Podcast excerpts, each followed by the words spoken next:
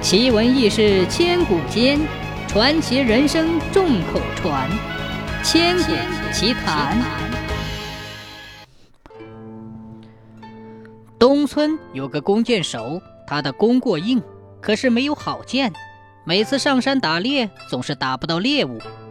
西村那个弓箭手，他的箭锐利，可是没有好弓，每次外出打猎总是空手而归。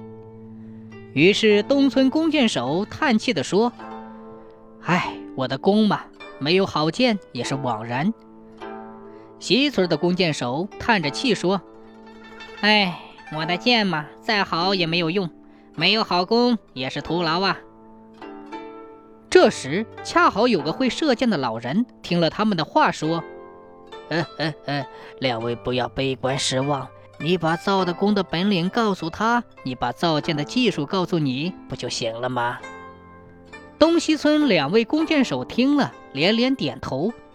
东村的弓箭手有了好箭之后，每次上山打猎都是满载而归；西村的弓箭手有了好弓以后，每次外出打猎也是猎物累累。东村的弓箭手仍然虚心谨慎，勤学苦练。有一次上山打猎，一只凶猛的狮子成了他的猎物，被传为佳话。西村的弓箭手却自以为是，得意洋洋。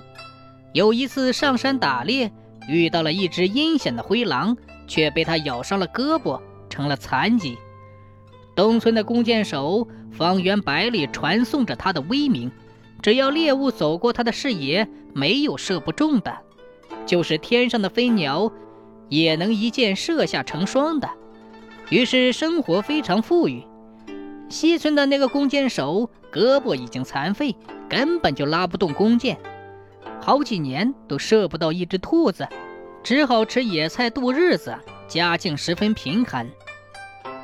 这一年，东西两村的弓箭手同时生了个儿子，东村弓箭手的后代衣食无忧，不经风雨，过着饭来张口。衣来伸手的生活，西村的弓箭手的后代继承父业，勤学苦练，长大以后成了一名出色的弓箭手。